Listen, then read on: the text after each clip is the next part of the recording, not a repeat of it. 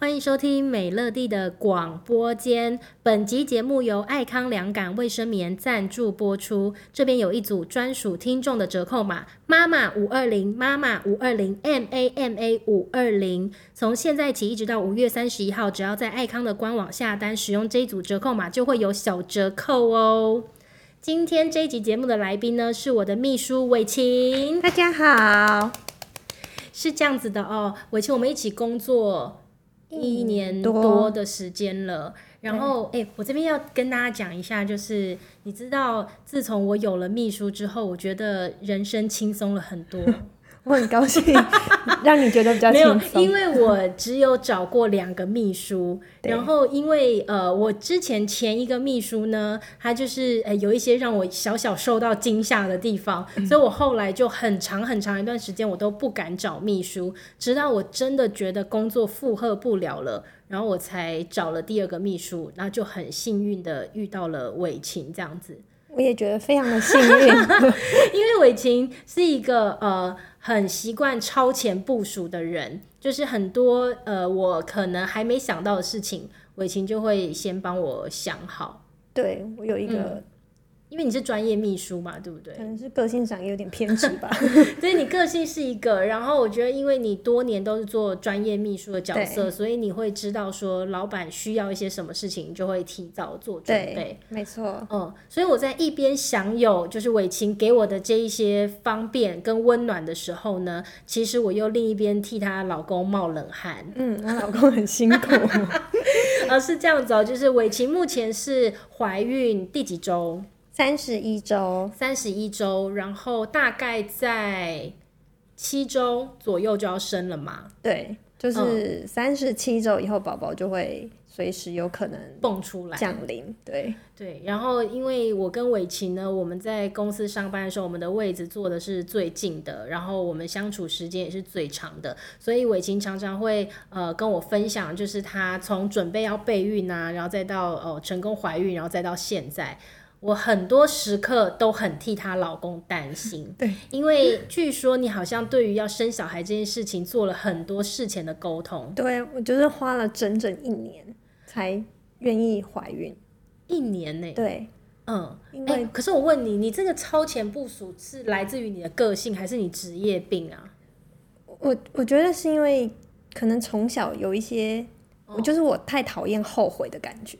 嗯，然后我也不喜欢没有选择，所以我就会想要什么事，如果我先想好我有选择，我就会觉得这样心情比较愉快。哦、那对于生小孩这件事情，你是怕你未来在什么事情上面会没有选择，所以你需要有这么多事前的沟通。因为生小孩真的要做很多很多准备啊，嗯那你嗯，光是比如说月子中心啊、月嫂啊、保姆啊，还有老公的心理准备啊。你现在讲这些我就很有画面，因为我目前也是处在于一个备孕的状态，对我现在每天晚上呢都是在搜寻，哎、我昨天搜寻到月子中心。哦，OK，是说，其实是这样，在这边可以跟听众们分享，就哎、为什么要跟听众们交代这个事情？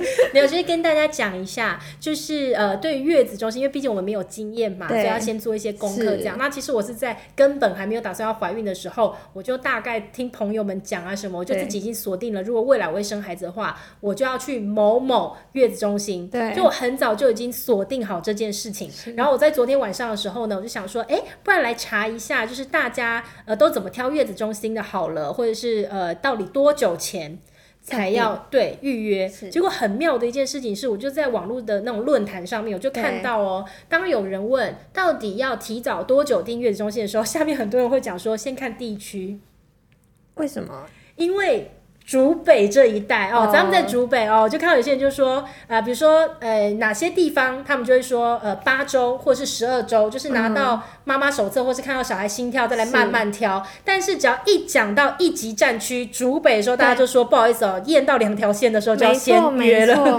没有办法等你在那边拿什么妈妈手册，一验到立刻要抢。对，我就想，抢的哎，我现在就是生活在一级战区，哎，没错，你所以我要怎么办呢？哎，问一下超前部署的秘书，知道怎么办？所以我不是很早就跟你说，你一到一运到验到两条线，我们立刻打电话去。那你是什么时候去找月子中心的？我就是嗯、因为我大概是六周我就去了，哦那也很我就定，而且我是六周就定好了。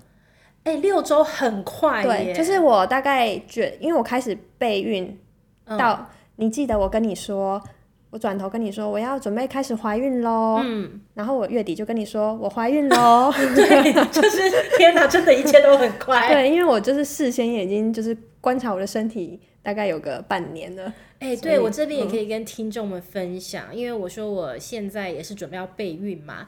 你们知道伟晴帮我准备了多少东西吗？这个因为是牵涉我个人的隐私，我没有这么担心，所以我可以跟大家分享。就是伟琴在第一时间马上帮我准备好了排卵试纸，对，就是他要让我非常有效率的观察自己的身体，然后在最有机会的时间点受孕。除此之外，他还给了我助孕润滑剂，对，厉不厉害？就是哇，你这个你完全就是超前部署啊！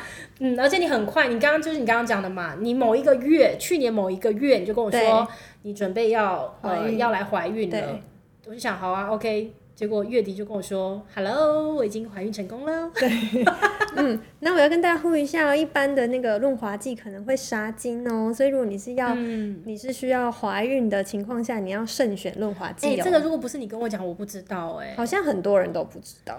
对，所以大家一定要小心。然后我也是因为伟琴给我那个助孕润滑剂，我才知道说哈，原来世界上有这样的东西耶。对啊，就是我去研究之后才知道说，哦，一般的润滑剂可能它会杀精，对之余它跟精子是没有办法结合的。是的，但是助孕润滑剂是可以帮助精子。呃，好像是说它的活动力什么的可以更好，这样子可以帮助它更快速的 就滑进没去。错，就是一切都要科学，然后跟有效率。哦，所以你做了很多的功课。嗯，嗯就是我花蛮多时间，月子中心在六周的时候你就定了我，就定好了。哇，真的速度很快。嗯，然后再下一波就定月嫂，这样嗯，那定月嫂还顺利吗？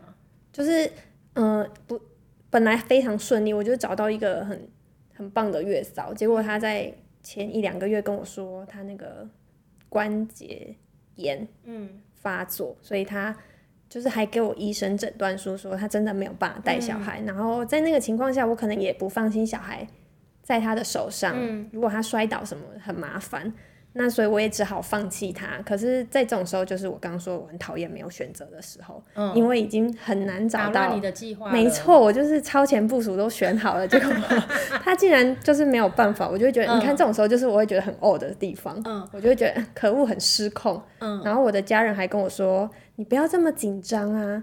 那我就心里想说，你们这么不紧张，我才这么紧张啊。所以 所以你老公压力大就是在这些地方。对，因为他就会觉得说，嗯，因为看我这样，他也会觉得很焦虑，他也可能，哦因为他自己其实也很忙，他也不知道怎么帮助我，可是又看到我这么嗯 不高兴，不高兴。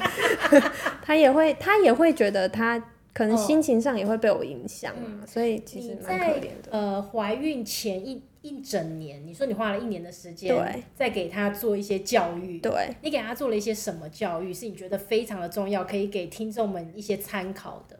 好，我觉得第一步就是沟通的开始，嗯就是我们可能从结婚初期就开始练习沟通这件事情。嗯因为嗯，沟通，我觉得我们先花了很多时间去练习一件事，就是先相信彼此心中的善意。就是我们说任何话都不是为了要伤害彼此而这么说，嗯所以在这个前提下，我们就不会那么容易对彼此说出来的理由跟原因生气或者是有情绪，嗯，我们就可以比较好的沟通。不过这个也是花了很多时间练习啊。我们你为什么会打这个预防针呢、啊？因为我觉得婚姻每一件事都要沟通，嗯所以如果不先练习好这个防卫机制的话，以后遇到事情我们就会变得很容易被情绪或者是现实影响，可是我们会嗯忘记彼此心中的那份爱。可是你是在一开始走入婚姻的时候你就知道这件事吗？还是说你中间其实是有先绕过几圈之后发现哦问题是在这个地方，所以你再重新回来设定这个机制，说以后我们两夫妻在沟通婚姻上面的课题的时候，我们都要相信彼此是善意的。嗯，可能是因为在这个情况下，我们可能因为很多事情在讲，可能发下发生的当下，我就会觉得说这样子不行，嗯所以我就慢慢会，可能我也就引导他啦，因为我不知道为什么，嗯，我就会觉得这样其实是才是有效的沟通方式，因为我想要追求一些好的机制。什么意思？你再具体说一下。就是比如说，我们可能会因为呃长辈在饭局上的一句话，可是我们两个有不一样的反应。嗯，那可是回家我们就会一起检讨说，今天的那个情况下，我们为什么你要为什么要这么生气？嗯，为什么你不能笑看这一切，或者是不要让气氛这么僵就过去了？嗯，那可是这个可能对很多人来说就是一个情绪过去就没事的事，可是我就会觉得这是其实是一个很关键的事情，即便它很小，可是可能会影响我们之间的相处，因为代表可能他对某些话是没有办法接受，可是或者是呃他在情绪的想法上跟我不一样。但是我觉得这都是婚姻，就是由这些小事情慢慢累积的，嗯所以我就花了蛮多时间跟他一起练习沟通，嗯，所以就这是第一步。对，这是第一步。然后第二步就是到了生小孩这边，因为前面的前置沟通磨合我们已经差不多，我们就是可能一开始可能沟通这个我们可能要讲五六个小时诶、如果是六一个这么小的事情，我们会讲到五六个小时，因为可能会有一些眼神啊，嗯就是他可能会说哦。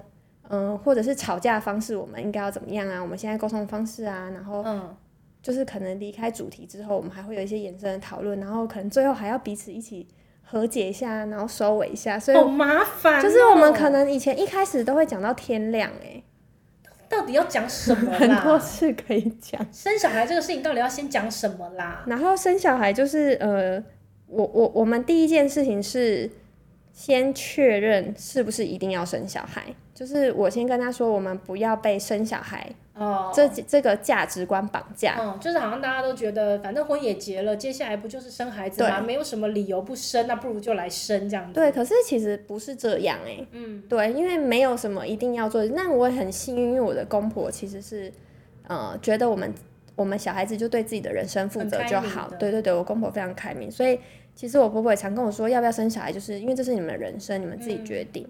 那可是反而是我老公有时候自己放不下他身为长子的责任。哦，所以你会觉得说，当他提出我们好像可以生孩子的时候，你还没有看见他讲这句话的背后是出于自己，而是他是因为可能是来自于理所。自己是长子的一个传统的一个观念。对，而且可能会觉得结完婚就是要生小孩啊，哦，可是其实真的不是这样。嗯，对，所以我们呃也花了蛮多时间沟通这个事情的价值观，而且因为我觉得这件事情对女生，可能是我自己啦，因为我超前部署，所以我有先想了一下，嗯、我的职涯就是为什么我要选择，比如说是秘书这工作，因为我就想说，如果我生小孩，我可以兼顾我的工作跟家庭，只是我呃做出的选择。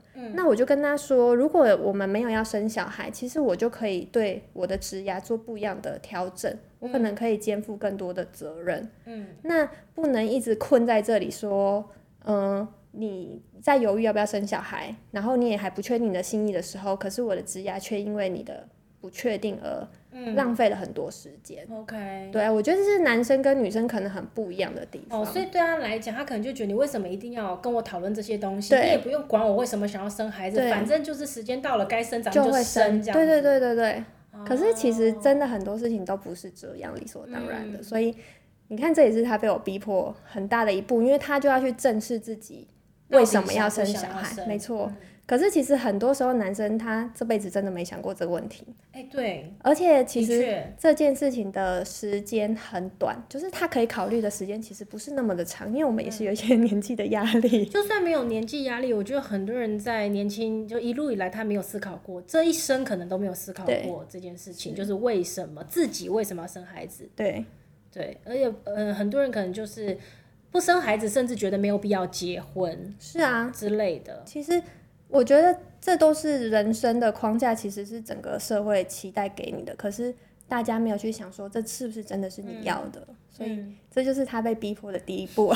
OK，第一步 就是先想清楚要不要生。那如果要生的话，你得为要生孩子这件事情找一个属于你自己的意义是什么，这样子。然后逼迫的第二步，哦，来了第二步，第二步就是如果在妈妈，比如说就是我，我就是妈妈的不在的情况下，比如说我出去两天一夜的嗯出差，或者是我想要去个小旅行，你有没有办法在没有备援的情况下独立完成照顾孩子的工作？沟通。对，因为他可能会觉得其实我老公以前没想过，他就觉得小孩不是就这样长大的吗？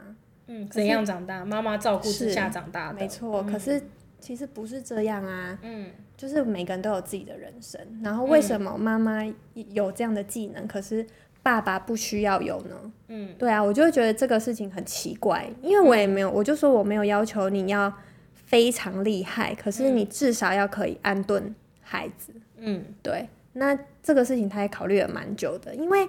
男生有时候会没有想过当爸爸之后的牺牲，嗯，因为他们会呃想说还是可以出去应酬啊，周末还是可以去打打球啊，嗯，那我说当这一切都。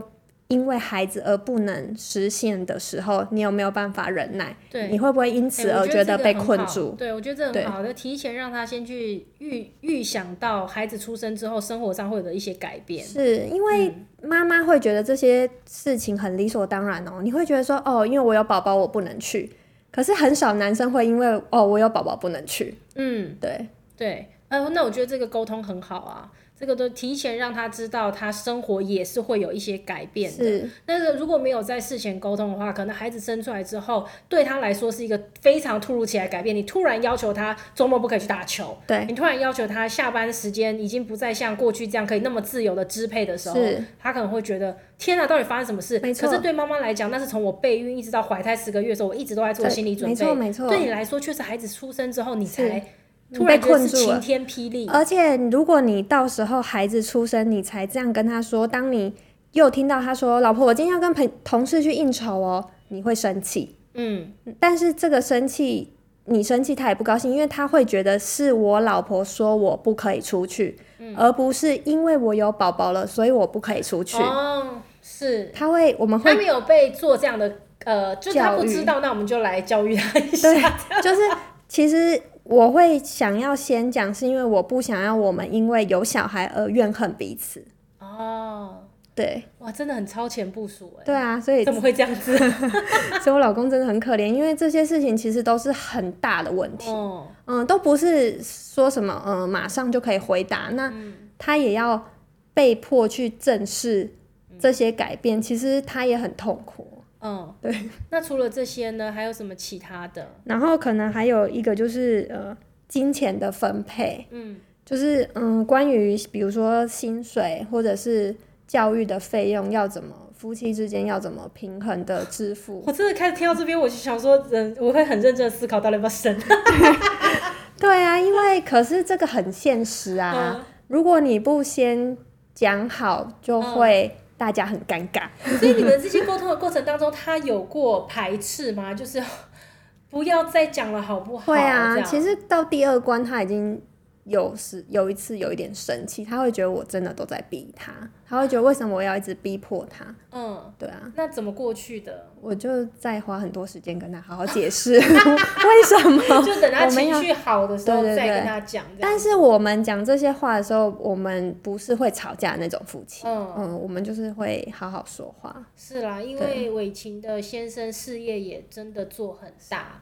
所以呢，他的工作压力想必也不小，工作时间也很长，然后回家的时候还要被呃要求思考这些问题，所以他的压力。其实我已经有尽量看时间点，跟他讨论这些事啊，我有挑一些他看起来心情比较好啊。但是我觉得这件事情是啦，因为很多时候呃，我相信一定也是存在着很多情况是呃，在生育小孩之前，双方没有先协调好。所以导致于说，有很多的妈妈被困在这个传统当中，就是孩子生了之后，你就没有得选择啊，因为你在生之前，没有人来告诉我们说，我们需要沟通这样的事情，就是钱要怎么分配，然后我不能再去，呃，也不是说完全不能出去跟朋友在一起，是说事前先讲好，对，因为双方都是舒服，这是有心理准备的情况下，其实发生任何情况就会变得很自然，嗯嗯。那后来呢？还有一些沟通别的吗？还有一个很重要，就是需要资源盘点。就是资源盘点什么啦？就是我们要彼此认知，说，比如说你的公婆会帮你到什么程度哦，然后我的娘家会帮忙。对，没错，这些事情你要先想好，因为很多时候你会有错误的期待。哦，对，对，你会觉得说，那比如说我是跟公婆一起住。我我如果去想说没关系啊，我生完小孩，我公婆应该会帮我吧哦，？No No，千万不要这样想，哦因为呃每个人都有自己的人生，所以不要把公婆放进来，或者是不然你就事先讨论。像我们就是呃先讲好。其实像那个月嫂啊，什么在应征的时候，他们都会想说，哦，你婆婆也可以帮你，我都会直接说，没有，我婆婆只负责玩，她没有要帮我，她就是一个，我婆婆平常已经很辛苦了，因为我婆公婆还是都有在上班，我说他们没有要帮我嗯，因为我觉得不要有这种认知，其实会比较开心，就是当然很多人是因为公婆很乐意啦，嗯，但我我的公婆，我们事先就沟通好，说我们没有要这么做。那哦我自己娘家妈妈，因为我嫁比较远，所以可能也没办法帮忙，那就变成大家有钱出钱，有力出力这样。对啊，那这个部分我觉得也是要先跟老公沟通好，因为不然等孩子出来，老公就会变成夹心饼干，嗯，因为他你可能会觉得说，那为什么婆婆不帮我？为什么不可以？嗯，可是没有为什么不可以啊？嗯那如果事哎、先所以先讲好，很多人会期待就是公婆帮忙带，对不对？会啊，嗯一定会。可是我会觉得公婆其实如果很多人会说，因为他的公婆要求他生啊，嗯。那我觉得这个可能就另外一种讨论了。嗯。但是因为我婆婆，我刚刚已经说过，她的前提就是这是你们自己人生，你们自己负责，所以哦。我就不会做这种期待。哎、对耶，其实有的时候像你刚刚讲到，就是我刚刚原本还没有想到你说的，就是公婆要求生，是。我只是想到说，哎、那是不是很多人小孩出生之后，然后他为什么会去期待公婆要帮他带？是不是可能因为如果你请保姆或什么的，那那很现实的，你会有一些金钱需要支付。是但是如果你自己家里面有备援的话，那你至少还可以节省一些费用这样子。可是很多时候都会发生说别人帮你带，但你不满意，是所以就会变成呃，其实帮你带的人可能也很难为，他也不知道怎么办。对，但我导师刚刚没有想到你讲的，就是说有些人他可能会觉得，他因为公婆要求我生啊，对。那你既然都要求了，那你要帮忙啊，对你不能只是说，对你 叫我生，然后你自己又不帮忙，纯粹只想玩。可是这时候又会回到像你刚刚最初讲的，就是小孩子，你为什么要生小孩子？你不要把期待放错地方。没错没错，没有人可以真的逼迫你做什么事。没错但是当然了，我可以理解在呃很多的传统之下。并不是这么短的时间之内就可以，呃，比如说所有的女性都能可能够，呃，怎么讲，踹烂这架牢笼。对，其实这是我很难。对，这是理解的事情啦。是但是就是说，当然如果可以的话，为了避免未来有怨，其实我觉得这件事情很重要。就是我们一直在讲的超前部署，很多时候是为了避免我们未来自己心中有怨，没错，所以必须要做一些准备。这样，对，因为这样子其实我觉得婚姻本身就很困难，嗯，那所以其实我们就是超前部署，只是想要降低那个爱的消磨，对，爱的消磨，因为彼此有爱，其实还是比较好沟通啦，所以我们还是尽量让那个爱可以消失的慢一点，这样。那你后来你老公是怎么想清楚了？说好，那我要生小孩。就是在这一连串的磨难之后，很可怜。然后他，我其实因为我还是会呃不定时的问他这些问题啦。嗯那可能有一天他自己也想通了，那所以我也很感谢他，因为就是从开始，因为我们已经讲好，所以其实一直整个怀孕过程中，他都非常的努力。嗯，就是你可以看出他因为已经想好而有付出，嗯对，因为我觉得这真的就是沟通的最大的优点。嗯，像是什么一些具体的东西你感受到的？比如说，他可能会跟我说，嗯、我就说很不好意思啊，因为宝宝快要出生了，那你因为我老公在念 E EMBA，、那我说可能下学期你的周末就要尽量少排一些活动，嗯因为呃周末我们是没有帮手的，嗯，那我们肯定要自己带。然后我老公就说没关系，娱乐不重要，宝宝比较重要。哦，嗯，就是其实他讲这句话的时候，我觉得很感动。因为这个可能在还没有教育之前，他说不定会觉得为什么？对，而且，嗯、其实 EMBA 就是比较需要跟同学哦，一起，在一起，对，因为其实本来这就是一个，其实这也是课程的一部分，但嗯是我很谢谢他愿意为了宝宝而适当的放弃。嗯，这个就是他有心理准备之后，很自然他会有一个改变对这样子。对，所以我也会觉得说，哦，那真的很、嗯很谢谢他。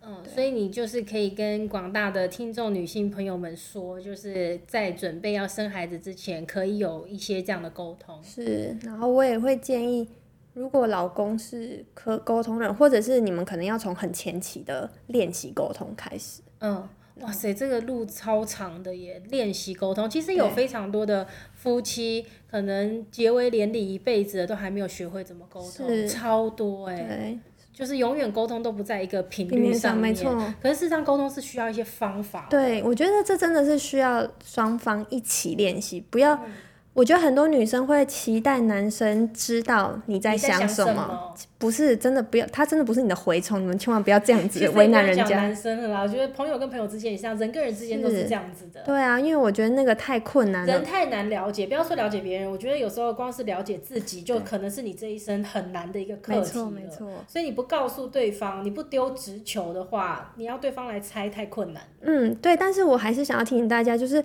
其实沟通过程会有很多情绪的部分。那我觉得我个人的人生座右铭是那个有礼貌但不委屈。有礼貌但不委屈。对，就是我可以有那如果我们用很有礼貌的口吻，然后说出很恶劣的话，可不可以？没有啦，就是有礼貌，就是要包装那个话、啊，就是我我不会忍耐我觉得委屈的地方，可是我、因为我知道我的目的是为了要解决我心中的委屈，而不是要吵架或者是发泄情绪。那你老公会不会觉得说啊，天哪，为什么你心中总是有这么多要被解决的事情？会，他其实会，他其实有一次问我说。他刚刚结婚，可能一年，我们现在结婚两年。但一年的时候，他就说：“为什么你这么小的事情，你都要拿出来讲？嗯，他真的很小吗？那那个时候的事情真的可能只是吗就是又是比如说饭局上的一句话，我就会放在心上啊，我就会不高兴。哦可是我当下我还是会非常识大体的，没有说什么。可是我回家我就会跟他说，其实那句话我觉得很不舒服。嗯，对，然后他可能会觉得说，长辈就是只是关心你啊，或者是就是开玩笑而已啊，你为什么要那么介意？嗯，可是我就说，可是我我觉得我被冒犯了，那就是不舒服啊。OK，哎、那他是一个这么大而化之的人，还是说只是因为这个事件不是发生在他身上，所以他没有办法同理啊？或者是我觉得角度跟立场不一样，也可能是他们很习惯那位长辈的说法。哦，说话的方式，对对对，那可能所以就是会变得，有时候我也有点不好意思啊，就是有时候遇到一些比较饭局上难免会遇到一些比较过度关心的长辈，对，然后我公婆回家都会一直问我说你还好吗？就你不要放在心上够自，他们自己也知对道对对照顾一下就是你的心情，可能怕我就是太他们真的很好，因为就是刚好我公婆家没有女孩，所以他们可能就会在我嫁进去，他们才开始练习要面对纤细的心思。哦，对因为以前他们都是男生，所以他们真的没有感觉。可是现在就会发现说，哇，女生的心好细，原来这个他会生气。哦，那我怎么办？我以后要是生一个女儿怎么办？我不知道怎么跟女生相处，可是会不会如果我自己就像一个男生一样啊。那不会？我觉得这个就是说不定我不好说觉得我老公的。心还是比我纤细。那然后没关系，二二择一就可以我。最近在做一些那个就是怀孕的一些功课嘛，然后就是讲到像那个产后忧郁啊，对，我自己看着看着，我在想说，搞不好我们家最容易得产后忧郁的可能是我老公。有可能哦。小孩生了以后，生活最大的改变就是他，我完全没有任何的改变，然后他同时还得铲猫屎、喂猫吃饭、打扫家里、洗衣服，就同时多了一大堆。小孩还要泡脑、泡泡奶 小孩还要泡奶，然后呢半夜还要哄睡什么的，对啊搞不好那个产后忧郁会是他、欸。哎，好像是有可能呢。对，因为我那天呃，我们做了一集节目呢，是邀请宝妮跟花栗鼠来聊产后忧郁这件事。然后我就收到一个评论呢，他就说我们呃不要只关注在妈妈的产后忧郁，嗯有的时候爸爸也有可能有产后忧郁，嗯，可能也是要照顾。对，我觉得，所以我挑月子中心的时候，我有那个关心老公的状态，就是我希望他的、哦他也有可以享受到，嗯，比如说比较舒适的空间啊，嗯或什么的，因为我就会觉得说。坐月子其实是，当然妈妈生小孩很辛苦，可是你的另一半为了要照顾你，其实他也要付出很多，所以我就哦希望他也可以舒服的一起坐月子。我昨天我不是说我昨天晚上的进度是到查看月子中心吗？是然后我就在想说，因为我连一般的人他们建议说到底要做几天月子，我都已经看过了，好像很多人就说二十天，最多人是说二十天，然后呢。一部分吧，就会说二十天不够，因为他们对在二十天到的时候才觉得自己真正开始要放松的时候，就要离开月子中心。所以呢，就是取一个中间值，好像貌似是说三十天，因为有一些人为什么会讲二十天？我看很多人都是说，因为差不多到二十天的时候，你真的会觉得无聊。就是被关在那里啦。可是月子中心不能出来吗？可以请假，但是不能太常请，是不是？会不建议的原因是因为外面细菌很多啊。哦，你会你因为你是会亲身接近宝宝嘛？那而且月子中心不是就是要你好好休息？啊，是哦，因为我原本想说，我锁定的那家月子中心就是距离公司走路大概只要五分钟。我原本还想说，呃，就是如果如果对对对，如果哎、其实都好像好的差不多的时候，好像貌似是可以，呃，来上班一下。啊，也也不用啦。啊，你不会给我来是不是？不是我就想要来上班。哎、这不好说哦。好啦，OK 啦，没有，因为我就是有在看大家那个一些心得分享，说他们都是在月子中心做一些什么事，但呃，有很多妈妈在月子中心很忙哦。对，对，就是他要怎么定定时要挤奶嘛，然后要什么喂小孩什么，我看到有很忙的啦。但是因为像通常好像生到第二胎那种，已经就是随他去的那一种，就是完全不要母婴同事，然后直接喝配方奶的那种妈妈，她就是完全去月子中心好好的睡觉你追韩剧。我们的前辈不是都叫我们千万不要母婴同事吗？对啊，所以就是就说，哎、你就是去里面看韩剧什么，那我就在想，我就自己先想啊，因为我也不知道，搞不好我到时候是很忙的妈妈。但我的意思是，万一我完全不忙的情况下，我是绝对待不了月子中心的。你要我就是每天躺在那个地方看韩剧，我一定受不了、啊。其实好像没有办法、如果是，对呀、我看两天，我一定会想要来上班呐、那怎么办呢？不知道。那你想好你要几天？我不知道，我应该会选三十天。嗯，呃，因为你可以住。住到二十天，你真的受不了，大家不想提早退嘛。可是你如果定二十天，他不一定会有房间给你延后吧？而且你可以把小孩放在那里啊，哦，那有没有直接包两年？十八岁再回来二。十四个月。然后，哎，请问一下，妈妈，请问你这个月子中心是要包多久？二十四个月。房间都空着，是啦，今天非常开心能够邀请到伟琴来跟我们分享，在生小孩之前呢，可以跟先生有的一些沟通这样子。然后，因为伟琴这个分享呢，只有短短几十分钟的时间，但是我呢，作为伟琴的同事，我已经呃听这个过程大概将近有一年多了，我觉得很惊人。但是在惊人之余，我觉得这个东西真的是大家都必须要去重视的。我在伟琴的这个身上，我学到蛮多的，就是说原来有很多的事情我们看似太理所当然了，事实上提早沟通还是好的。对，希望大家都有一个美满的婚姻，对这件事情很重要，我相信良好的沟通呢，可以促进就是婚姻变得更美满一满定。会，一定会的。OK，如果还喜欢今天这期节目，希望占用大家一分钟的时间，在我们节目下方给我们五颗星。然后，如果有什么呢，是你在结婚啊生孩子之前。简介是帮我剪到这一段哈。如果有什么是你在生孩子之前呢，也跟老公有过的一些很棒的沟通，也欢迎大家可以留在评论跟我们分享。我们就下一次见喽，拜拜，拜拜。